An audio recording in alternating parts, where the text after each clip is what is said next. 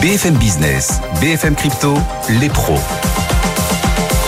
L'avenir est le seul endroit où on est tous certains de passer le restant de nos jours et on lui consacre 25 minutes chaque vendredi. L'avenir par le prisme des blockchains et des cryptos qui contiennent une fraction de cet avenir qui nous attend. Bienvenue à nos pros des cryptos. Ils viennent de nous rejoindre pour la dernière de la saison, comme le temps passe. Owen Simonin. Bonjour Owen. Bonjour. En plateau en plus pour euh, cette dernière, vous êtes à la tête de Meria, une superbe levée de fonds réalisée récemment. Bravo. Et vous êtes bien sûr, euh, bah oui.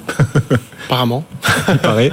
Et votre chaîne YouTube Asher avec un H au, début, bien évidemment. Stanislas Barthérin Lémy est manager pour KPMG. Salut Stanislas. Bonjour Guillaume. on est ravi également de vous retrouver. Bienvenue. Xavier Fenot, lui, nous appelle depuis Interactive Trading. Bonjour Xavier. Bonjour Guillaume. Content de vous retrouver, même si le Bitcoin reste sous les 30 000 pour terminer la semaine.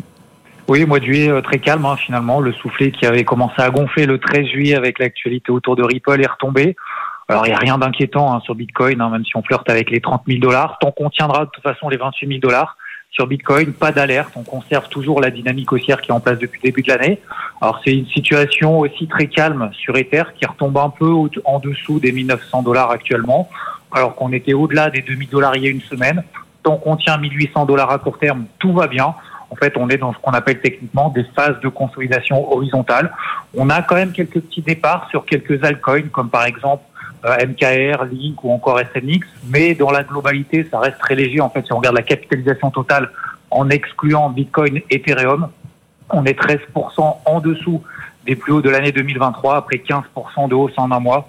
Donc je crois que globalement, en fait, le, le, marché est en train de se remettre de ses émotions. En fait, dans le mois de juin, qui a quand même été très chaud, hein, au sens positif euh, du terme, surtout sur les altcoins. En attendant peut-être la réserve fédérale américaine la prochaine, qui va s'exprimer sur ses taux directeurs et surtout sur ce qu'elle compte faire euh, d'ici la fin de l'année. Pose peut-être, vous en avez parlé juste avant, avec un Nasdaq qui a perdu 2% hier. Mais bon, après 50% de hausse depuis le début de l'année, on est juste dans une respiration pour le moment. Donc un peu de patience un peu de repos sur les cryptos avant probablement un peu plus de mouvement la semaine prochaine. Effectivement, et le Nasdaq va bouger sans doute beaucoup avec le début des publications des GAFAM. La semaine prochaine, trois GAFAM annonceront leurs résultats. On parle là du Bitcoin, donc on rappelle actuellement 29 824 dollars. Du côté de l'Ether, on, a buté sur les 1900, on est à 1889. Comment est-ce que vous voyez le potentiel, Xavier, avant l'été hein, On rappelle, c'est la dernière. Donc ce que vous allez dire là va s'inscrire et se graver dans le marbre pour plusieurs mmh. semaines. Soyez prudents. Bah, c'est vrai que c'est difficile de se projeter euh, pour, pour d'ici euh, tout ce qui peut se passer d'un jour à l'autre, notamment sur le marché des cryptos. Bah, c'est un peu la même chose sur les terres, comme je le disais, que, que sur le Bitcoin. En fait, phase de latérisation, on est entre 1800 et 2000 dollars depuis finalement quasiment un mois. Donc je vois pas vraiment pourquoi est-ce qu'on sortirait pour le moment de ce range-là entre 1800 et 2000 dollars. Moi, je m'attends plutôt à plutôt privilégier les, les achats sur repli, donc sur les 1700, pourquoi pas sur les terres. En tout cas, tant qu'on tient les 1800, même à très court terme, sur les terres, il se passe pas grand-chose. Donc on est effectivement euh, peut-être déjà en vacances en fait hein, sur le marché, euh, marché des cryptos Merci. Xavier Fenot qui nous aura accompagné à nouveau tout au long de la saison et qu'on espère retrouver à la rentrée. Xavier, je vous ai envoyé un petit WhatsApp auquel vous n'avez pas répondu. J'attends votre réponse. Interactive Trading, merci beaucoup Xavier. Et Paris qui s'est cette semaine transformé en une véritable capitale crypto mondiale. Paris cathédrale mondiale des cryptos. Oui. Quels sont les événements d'ailleurs marquants, messieurs Owen, Stanislas, ceux auxquels vous avez assisté, les événements peut-être même les plus marquants Stanislas? Tout d'abord, Let's Paris, capitale mondiale de la crypto, avec toujours ses vedettes, Vitalik Buterin qui est revenu chaque année et qui cette année a fait le grand plaisir, nous a fait grand plaisir de revenir. Donc avec 5000 personnes, beaucoup d'étrangers, d'anglophones qui venaient. Donc euh, écosystème français plus tous les grands protocoles, les grandes maisons crypto du monde. Le lundi soir, il y avait Future of France. Pour moi, je trouve ça important parce qu'il y a une forme de solidarité entre beaucoup d'entreprises françaises de la finance décentralisée, mais pas que. Je pense à Swap, Morpho, Mangrove qui nous ont offert une belle, une belle soirée plein de side events, et les events qui s'accolent euh, à cette semaine-là, à cette locomotive qui est Let's ici. Là, il y en a des dizaines, on va pas toutes les citer parce que sinon tous ces événements ce serait compliqué. Aujourd'hui, Starknet CC, qui ce vendredi euh, écosystème Starkware mondial qui qui se réunit. Donc c'était assez foisonnant, beaucoup d'annonces techniques pas encore sur les usages, mais c'est une bonne chose que l'écosystème euh, se, se, groupe comme ça. En tout cas, avec Owen, on s'est souvent croisé d'ailleurs dans les mêmes événements. Les mêmes soirées. Les mêmes soirées aussi. Non, non. Owen, qu'est-ce que une soirée marquante quand même, euh, l'ADGEN qui commence à faire parler d'elle de plus en plus chaque année et qui est vraiment le point de ralliement pour, pour ceux qui veulent aller euh, plus loin dans la nuit et qui est organisé d'ailleurs par euh, quelques gros leaders de, de l'écosystème décentralisé. Mais oui, il y a beaucoup, beaucoup de side events à tel point qu'on ne sait pas si on pourra tous les couvrir. La plupart des équipes arrivent avec une grosse partie justement de leurs collaborateurs parce qu'il y a plusieurs événements stratégiques au même moment, des petits déjeuners, des repas, beaucoup beaucoup d'événements l'après-midi. Et c'est vrai qu'on a, et là on peut le dire, en France réellement un écosystème foisonnant qui en fait attend l'excuse de l'EDCC pour venir se rencontrer à Paris et pour tisser des collaborations. Et il y a énormément d'acteurs euh, qui viennent de, de l'international et qui euh, aujourd'hui attendent ce rendez-vous parisien pour pouvoir euh, serrer des mains et pour pouvoir. Poser les bases de, de grosses collaborations. Et parmi les stars internationales qui sont passées à Paris cette semaine, Vitalik Buterin, quand même. Tout à fait. Patron d'Ethereum. Bon. Et d'ailleurs, les patrons de la plupart des blockchains et des, des, des infrastructures elles-mêmes, que ce soit Layer 1 ou Layer 2, euh, étaient présents et c'est vrai qu'ils se déplacent eux-mêmes. Euh, Jusqu'à des régulateurs français, parce que la DAN a fait aussi une journée mercredi, et il y a l'ANJ qui est venu parler sur ces questions de, de jeu, euh, l'AMF et la CPR qui étaient aussi présents. Donc on voit que c'est pas que cet écosystème crypto, mais ça intéresse aussi les, les patrons de la régulation française. Et d'ailleurs, l'autorité des marchés financiers qui fait une prise de parole plutôt euh, bienveillante vis-à-vis des crypto-monnaies sur cette place, la crypto-monnaie qui aujourd'hui est part entière de, de, de la finance et de ce qu'elle va devenir à l'avenir. Comme quoi, euh, vous le dites à chaque début d'émission, euh, c'est c'est un petit peu les mots de l'autorité Ouais. des marchés financiers cette fois-ci. Effectivement. Et euh, peut-être un jour verra-t-on Satoshi Nakamoto euh, dans une conférence. Peut-être. Voilà. Peut-être qu'il est même déjà venu. Peut-être. Ah oui, qui sait. Peut-être est-il même autour de cette table. Stanislas, c'est vous? C'est plutôt Owen dans ce cas-là, c'est pas moi. hein. Pour le Graal, euh, on plaisante, hein. Le Graal a trouvé son maître, mesdames, messieurs. Société Générale est la première entreprise à obtenir le très convoité statut d'agrément PSAN. C'est une première en France. Euh, De nombreuses entreprises ont l'enregistrement, mais Société Générale est donc la première à travers sa filiale à obtenir l'agrément, le Graal. Et on disait hein, depuis des mois et des mois que le premier qui l'obtiendrait, euh, ça lui ferait un sacré argument marketing et pour se développer. Euh, Qu'est-ce que ce Graal, en tout cas cet agrément désormais obtenu par la filiale Forge de Société Générale, va, va pouvoir changer à son destin? De pouvoir adresser la demande institutionnelle. Moi, je le vois avec KPMG au quotidien, on aide des corpos, CAC 40, certaines institutions. Il y avait un peu ce besoin de voir des acteurs qui étaient non pas enregistrés, mais agréés. C'est-à-dire que l'enregistrement, c'était obligatoire, mais c'était assez, on va dire, léger, mais une bonne chose pour faire monter euh, l'écosystème français et aussi les étrangers. Maintenant, le côté, c'est l'agrément qui est obligatoire avec MICA, donc le règlement au niveau européen. Et le fait que Société Générale Forge obtienne cet agrément, pour moi, j'y vois ça, j'y vois une certaine puissance à ça, parce qu'ils se sont fait agréer, notamment sur la conservation, sur le change crypto à crypto, crypto vers les monnaies fiat, l'euro, et passage d'ordre pour le compte de tiers. Donc là, on est sur une gamme de services qui est assez complète si une entreprise, si des fonds d'investissement veulent faire de la conservation, tantôt acheter, Forge semble être un partenaire idoine. Il y a d'autres banques qui vont arriver vers ça, mais Forge en premier, c'est quand même assez un, un fort retentissement dans l'écosystème. Euh, Pour les entreprises du CAC 40, c'est aussi une banque de premier plan, et donc pour le coup un, un partenaire de choix. En tout cas, c'est c'est c'est même des mots de Marianne Barbalayani qui l'annonçait mercredi. Elle était fière d'annoncer ce premier dossier d'agrément qui La présidente de l'AMF. Exactement. Qui euh, se faisait attendre depuis quelques mois. À chaque fois, on entendait qu'un dossier agréé allait venir. Il est enfin là. Ça y est, c'est du dur, c'est du solide. Le premier agrément PSAN délivré donc à une banque. Alors ça a fait réagir la communauté. On a regardé hein, sur les réseaux sociaux. Certains ont même parlé d'un grand remplacement des acteurs natifs crypto par les banques, par euh, la finance traditionnelle. Ben voilà, certains s'émeuvent en disant c'est une banque qui remporte ce premier agrément. Et ça nous amène à vous poser quand même à l'un et à l'autre cette question est-ce que pour les acteurs natifs crypto, la barre est trop haute? Est-ce que ce sera forcément les acteurs de la finance traditionnelle qui obtiendront l'agrément PSAN? Mais on parle beaucoup des acteurs de la finance traditionnelle parce qu'au même moment, aux États-Unis, on avait un petit peu le même sentiment avec ce qui est en train de se passer sur les pure players, les Coinbase qui étaient là depuis le début, les Binance et ceux qui, euh, petit à petit, déposent des ETF, BlackRock qui commencent à et qui des fois s'allient même aux acteurs, aux pure players euh, pour proposer leurs solutions. En l'occurrence, euh, qu'est-ce qui risque de se passer? Bah, Malheureusement, on n'a toujours pas de boule de cristal, mais c'est pas surprenant euh, qu'un établissement aussi solide que la Société Générale arrive à obtenir euh, le tout premier agrément. Société Générale, c'est une émission d'obligation avec Forge euh, en 2017 sur la blockchain. C'est Société Générale euh, que, euh, Securities Services qui travaillait déjà avec des fonds d'investissement sur de la crypto-monnaie. Et c'est également plusieurs itérations de stablecoin et d'opérations qui ont été petit à petit rondement menées techniquement avec les retours ou non positifs de la communauté, mais en tout cas des tentatives techniques de proposer des solutions et de commencer à utiliser cette matière que peut offrir la blockchain. En attendant, c'est sûr que c'est un gros travail d'un point de vue de la régulation, de se mettre en conformité pour être agréé PSAN. Société Générale avec Forge les premiers, ce ne sera pas les derniers, c'est une certitude. En attendant, pour les plus petites structures, étant donné que c'est très lourd en obligation de lutte contre le blanchiment d'argent, lutte contre le financement du terrorisme, gel des avoirs, mais également du policymaking, de l'intégrité de marché, qui sont des pratiques du monde de la finance traditionnelle finalement, et qui sont pour beaucoup de start-up et de beaucoup de jeunes entreprises qui ont découvert la régulation, des obligations qui sont pour certains totalement nécessaires, pour d'autres très très lourdes, mais également en termes de sécurité informatique, que ce soit des pénétrations de testing, hein, donc de, la sécurité qui vient de l'extérieur et des essais sur justement la sécurité du code de la plateforme, mais également sur toutes les fonctionnalités financières, car je rappelle qu'en crypto-monnaie, on ne protège pas que de la donnée, on protège de l'argent. Et si quelqu'un arrive à mettre la main dessus, cet argent, on ne le reverra pas. Voilà pourquoi, à bien des écarts, il y a des, des, obligations qui sont lourdes, que ce soit financièrement, que ce soit en tant que ressources humaines. Finalement, les deux plus grosses ressources dont a besoin une jeune start-up aujourd'hui. Et on risque de voir des levées de fonds et euh, des entreprises qui recrutent massivement pour justement pouvoir déposer leur dossier d'agrément. tout ça est super intéressant. Ce sont les développements en direct de l'écosystème Web3 et crypto auxquels vous assistez, les pros des cryptos, chaque vendredi, même si c'est la dernière de la saison. On retrouvera bien sûr nos experts à la rentrée. Cette question maintenant philosophique. Chacun va pouvoir prendre un instant de respiration et de réflexion. Effectivement, la question est la suivante. Quels sont les piliers essentiels, d'après vous, de l'écosystème crypto? Chacun a trois secondes pour réfléchir. Un, 2, 3. Chacun a sa réponse. Quand on y réfléchit, on peut se dire que les stablecoins sont un pilier essentiel, messieurs, de l'écosystème crypto. Et AAVE a lancé, ça y est, son propre stablecoin ces derniers jours. Quelle différence quelle utilité alors qu'il existe déjà énormément de stablecoins? Pourquoi ce nouveau stablecoin siglé AAVE Pour le coup, le stablecoin fait partie de l'un de ces trois piliers puisque il répond euh, en grande partie à la, la, du besoin de liquidité de cet écosystème et du besoin de pouvoir dormir sur des valeurs un petit peu moins volatiles que le Bitcoin parce que par le moment il fait tourner la tête.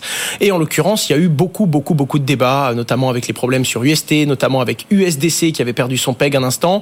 Euh, le stablecoin est très utilisé. C'est une grosse partie de la liquidité qui rentre et qui sort de la crypto-monnaie tous les jours. Et euh, AAV, le plus gros protocole de prêt et d'emprunt décentralisé, euh, propose aujourd'hui son stablecoin. Alors c'est particulier, c'est-à-dire que un protocole euh, de, de prêt et d'emprunt décentralisé vous permet, quand vous déposez de la crypto-monnaie, d'avoir un collatéral. Et ce collatéral, cette caution, vous permet d'emprunter une autre crypto-monnaie. Eh bien, là, en l'occurrence, quand vous déposez de la crypto-monnaie, quand vous déposez une caution sur AAV, vous avez le droit de générer ce fameux stablecoin, le Go. Ce stablecoin est décentralisé, hein, donc totalement décentralisé et euh, géré du coup par le protocole. Ce n'est pas un collatéral qui est déposé euh, en parallèle dans un compte en banque centralisé par une seule entité, si vous voulez. En parallèle de ça, il est surcollatéralisé, c'est-à-dire que pour un dollar, entre guillemets, un euh, équivalent dollar émis sur le réseau, il y a plus d'un dollar collatéralisé. Et en plus de ça, des revenus qui vont être générés sur ce protocole-là vont être redistribués justement à AAV, ce qui rend la plateforme de prêt et d'emprunt encore plus solide.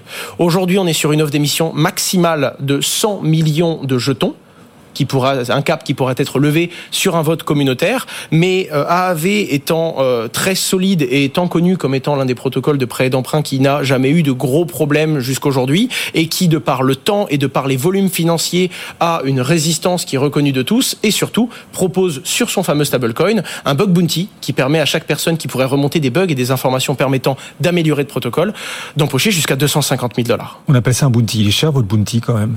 Ah, écoutez, en tout cas, s'ils mettent ce prix là c'est qu'ils estiment que ça vaut au moins la sécurité que ça apporte. Un stablecoin de plus, celui d'AAV, j'ai dit AAVE, j'ai senti vos regards perdus. Euh, pas du tout, j'ai même pas fait attention et on entend les deux d'ailleurs. Merci Owen. Et comment est-ce qu'on classe d'ailleurs? Parce qu'ils sont nombreux les stablecoins. Comment est-ce qu'on les classifie? Est-ce qu'il y a une méthodologie pour ceux qui nous suivent? Est-ce qu'on peut leur faire découvrir tout ça aussi? Stanislas? Effectivement, il y a une méthodologie qu'on appelle un trilemme des stablecoins, c'est-à-dire qu'on ne peut pas cumuler les trois avantages que je vais exposer. Le premier, la stabilité des prix, c'est-à-dire de garantir, le but du stablecoin, c'est de refléter un, sous-jacent ou une valeur et donc de, refléter ce 1 pour 1 que ce soit avec de l'euro, du dollar. La deuxième chose, c'est la décentralisation. Owen en parlait pour le, le projet de AAV. La décentralisation, c'est de faire en sorte que ce soit gouverné par une communauté d'utilisateurs et non pas par une entité qui va l'émettre. Euh, et après, il y a plein de nuances de décentralisation. Ça, c'est ce qu'on va voir après sur un, autre projet. Et la troisième chose, c'est l'efficience du capital. Euh, c'est-à-dire que si on prend le GHO, le Go, ce nouveau stablecoin de AAV, il y a un sujet, c'est que c'est stable, normalement. Euh, c'est stable parce qu'on fait ce qu'on appelle de la surcollatéralisation. C'est-à-dire qu'on va mettre en, blocage, quelque part, en dépôt, une survaleur hmm. pour garantir ce 1 pour 1. Et en fonction de la fluctuation de ce collatéral, il y a des risques de liquidation. C'est tout le problème d'ailleurs de ces types de stablecoins, c'est qu'ils passent pas à l'échelle parce qu'avec un collatéral très fluctuant, c'est difficile d'avoir des dizaines de milliards de, de, GHO. C'est pour ça que d'ailleurs ils veulent aller sur du, ce qu'on appelle le real world asset, sur d'autres types de collatéral, etc. Et après, il y a par exemple capital efficient et avec une stabilité des prix, c'est l'USDC, l'USDT, les plus gros stablecoins qui pour le coup passent à l'échelle parce qu'on verrouille de la valeur dans un compte bancaire et derrière, on peut même s'amuser à investir ses fonds sur des bons du Trésor américain, faire un rendement. Le business model est, assez avéré pour le coup. Et oui, stablecoin, c'est une des killer apps du, monde de la blockchain et de la crypto, mais d'ailleurs pour tous les protocoles de finance décentralisée, lorgne du côté du stablecoin parce que c'est ce qui génère le plus de revenus. Mais vous, venez de nous décrire le trilemme, sauf que Liquidity, un protocole décentralisé, a résolu ce trilemme. Comment est-ce qu'ils s'y sont pris? Qu'est-ce que ça va changer d'ailleurs? Que d'ambition, que d'ambition, puisqu'on ne peut pas cumuler ces trois. Donc il y a toujours une notion de compromis. Ce qui est sûr, c'est qu'en termes de décentralisation, l'equity, c'est assez peu de, de points de centralisation, parce que quand on parle de AAV, mine de rien, comme c'est une notion de liquidation, des, on va dire des complexités mathématiques et financières, il y a forcément un compromis qui est fait. Mais l'equity, eux, une fois qu'ils déploient cet applicatif qui permet de créer le stablecoin, on peut plus y toucher. Donc ça, pour le coup, c'est réellement décentralisé. Pour garantir que les prix soient stables, Là, c'est compliqué, mais pareil, il faut un mécanisme de liquidation. Le sujet, c'est que c'est toujours pareil, c'est qu'on peut créer ce stablecoin Liquidity, le LUSD, à partir d'un collatéral qui ne serait pas juste de l'Ether, ce qui était la version 1 de leur protocole, mais une version synthétique, une version liquide de l'Ether qui est mis en jeu pour sécuriser le protocole. Ce qui fait que c'est plus de l'Ether simplement, c'est de l'Ether mis en jeu, ce qui permet de générer du rendement sur ce collatéral. Alors, est-ce qu'ils ont vraiment cassé le, le trilemme du stablecoin Non, mmh. parce qu'en réalité, on peut déjà émettre bientôt du GHO et déjà du DAI avec ce type de collatéral, et ça n'a jamais explosé en termes de, de market cap ou en termes de circulation. Donc c'est toujours bien de faire des grandes annonces, c'est, on va dire, une nouvelle offre sur le marché, mais non, ils n'ont pas cassé le, le, ouais. le, trilemme. Pour ceux qui nous suivent à la radio, à la télé, qui n'ont pas forcément tout compris, euh, parce que c'est technique, mais c'est aussi essentiel et fondamental dans cet écosystème qui se déploie, le replay à suivre sur notre site BFM Bourse et il sera disponible tout l'été, puisque c'est la dernière de la saison. Vous avez une sacrée responsabilité. Là. Et nous revenons à la rentrée. Vous revenez à la rentrée, bien évidemment, bien évidemment. Pour peut-être continuer de parler de Gary Gensler, l'homme qui fait trembler l'écosystème crypto, le patron de la SEC, il a annoncé avoir besoin de plus d'argent pour réguler Tout à fait. Gary Gensler a fait une demande de 110 millions de dollars de munitions c'est pas ce qui est écrit dans mon brief, mais c'est un petit peu comme ça que je l'ai perçu quand j'ai lu la demande, euh, pour pouvoir réguler ce fameux Far West euh, qu'est les crypto-monnaies. Je ne fais que citer ces mots cette fois-ci. Euh, en l'occurrence, c'est un, une demande de budget supplémentaire, sachant qu'il avait déjà demandé 393 millions de dollars de support technologique, c'est-à-dire des moyens financiers, pour pouvoir analyser des données de marché, mais également pour pouvoir tracer certaines informations. Alors c'est pas uniquement sur les crypto-monnaies, mais ce sont des outils technologiques pour pouvoir justement mieux comprendre appréhender, maîtriser et réguler euh, toutes ces sphères qui, qui, touchent au numérique. À noter qu'il avait déjà demandé un certain budget, hein, puisqu'il avait déjà demandé 2,4 milliards de dollars cette fois-ci pour, et là je réutilise les mots de l'époque, nettoyer l'industrie des crypto-monnaies.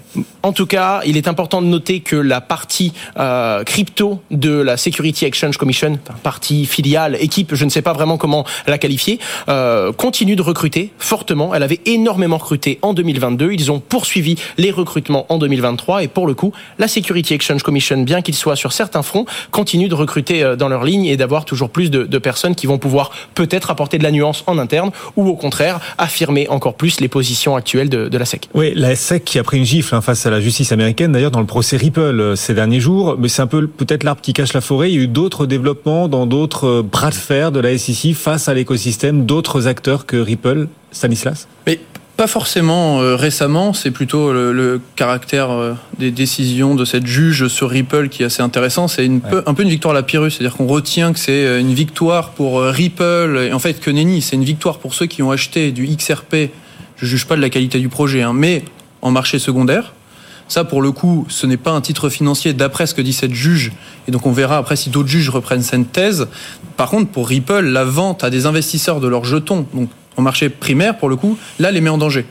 Donc, ok, ceux qui ont des XRP, tant mieux, ils se voient plutôt rassurés, mais la société Ripple va avoir ce bras de fer avec la SEC, et là, ça risque d'être compliqué. Donc il faut bien se garder de, de jugement hâtif parce que, un, le procès n'est pas terminé, c'est juste l'avis d'une juge en l'occurrence. Et deux, ça apporte un peu de confort sur ce marché secondaire, d'où le relisting de l'XRP sur différentes plateformes. Tout à fait. Et une chose est certaine, quand vous êtes Ripple, vous avez du XRP. Et le XRP, lui, a fait 80-100% de hausse depuis cette annonce. Et on, Ce qui- et en se demandant toujours quelle est l'utilité du XRP. Mais ça, c'est un- autre débat. Ah, voilà, il est posé là. Voilà, vous posez ça là, comme ça. Pour partir en vacances, Oui, c'est bien, tranquille, ouais, bon esprit. Euh, Gary Gensler, dont on va continuer de parler, bien évidemment, on aura mis l'occasion. L'écosystème crypto l'accuse de mener une croisade contre les euh, cryptos. Qu'est-ce qu'il répond à ces accusations? Eh bien justement, c'est la Blockchain Association hein, qui a publié, euh, du coup, euh, tout simplement, qui a fait une demande pour que justement certaines euh, des, des, des positions de Gary Gensler soient retirées. Et lui, il répond justement et il affirme qu'il se base simplement sur la loi, qu'il maintient ses positions et qu'il n'a jamais été au-delà de, de ses obligations professionnelles et de, de, de sa position. Quoi qu'il en soit, dans un marché où on a la Security Exchange Commission qui s'attaque à certaines plateformes comme Coinbase, pour leur avoir et pour euh, catégoriser Coinbase comme ayant exercé euh, l'activité d'exchange non enregistrée, on a au même moment et en parallèle des, euh, des, des, des, des- géants de Wall Street comme le sont BlackRock, comme le sont Fidelity, qui ont quand même cité euh, Coinbase comme étant le, le market surveillance euh, sharing partner, puisque quand on émet un, un ETF, on a justement besoin de certains de ses partenaires, et c'est bel et bien Coinbase qui a été cité par les plus gros, pour ne pas dire par presque tout le monde, dans ces demandes d'ETF qui ont été faites à la Security Exchange Commission et qui pour cette fois-ci ont été non pas acceptés, hein, l'ETF n'a pas encore été accepté, mais la demande, elle, a été acceptée par la Security Exchange Commission et est en cours de traitement. Enfin bref, en tout cas, euh, Monsieur Gensler s'est encore exprimé à ce sujet en pointant du doigt le fait que s'il y avait eu justement ces, ces, ces, ces, ces, ces- faits qui avaient été remontés euh, vis-à-vis de Coinbase, c'était principalement parce que les exchanges de crypto-monnaies ont tendance à euh, exploiter un ensemble de services qui eux-mêmes sont en conflit et ça crée une indécision qu'il faut qu'il est compliqué de se positionner aujourd'hui. Il soulève des lièvres. Merci à tous les deux de nous avoir accompagnés. Owen Simonin, Meria, Asher avec un grand H au début. Combien d'abonnés, Owen? 626, on tout doucement, on avance, Ça Guillaume. doucement en espérant que ça accélère encore au cœur de l'été. On va- au cœur de l'été, je ne pense pas, mais à la rentrée, on sera là en tout cas. Merci Owen pour votre fidélité, à toutes vos équipes qui nous aident à bâtir ce rendez-vous euh, chaque semaine, effectivement, les pros des cryptos. Stanislas, un grand merci également de nous avoir accompagnés aujourd'hui. Stanislas Barthélémy, manager KPMG. et avec 12 abonnés pour le coup, ma famille et mes amis. Ouais, mais ils sont précieux. Exactement. Voilà. Peu nombreux, mais euh, qui valent de l'or. Vous savez que ce qui est Loire est cher. Oui. Voilà. Allez messieurs, bonne, bon été. Bien mérité maintenant. Bon retour. Et à bientôt. Rendez-vous à la rentrée.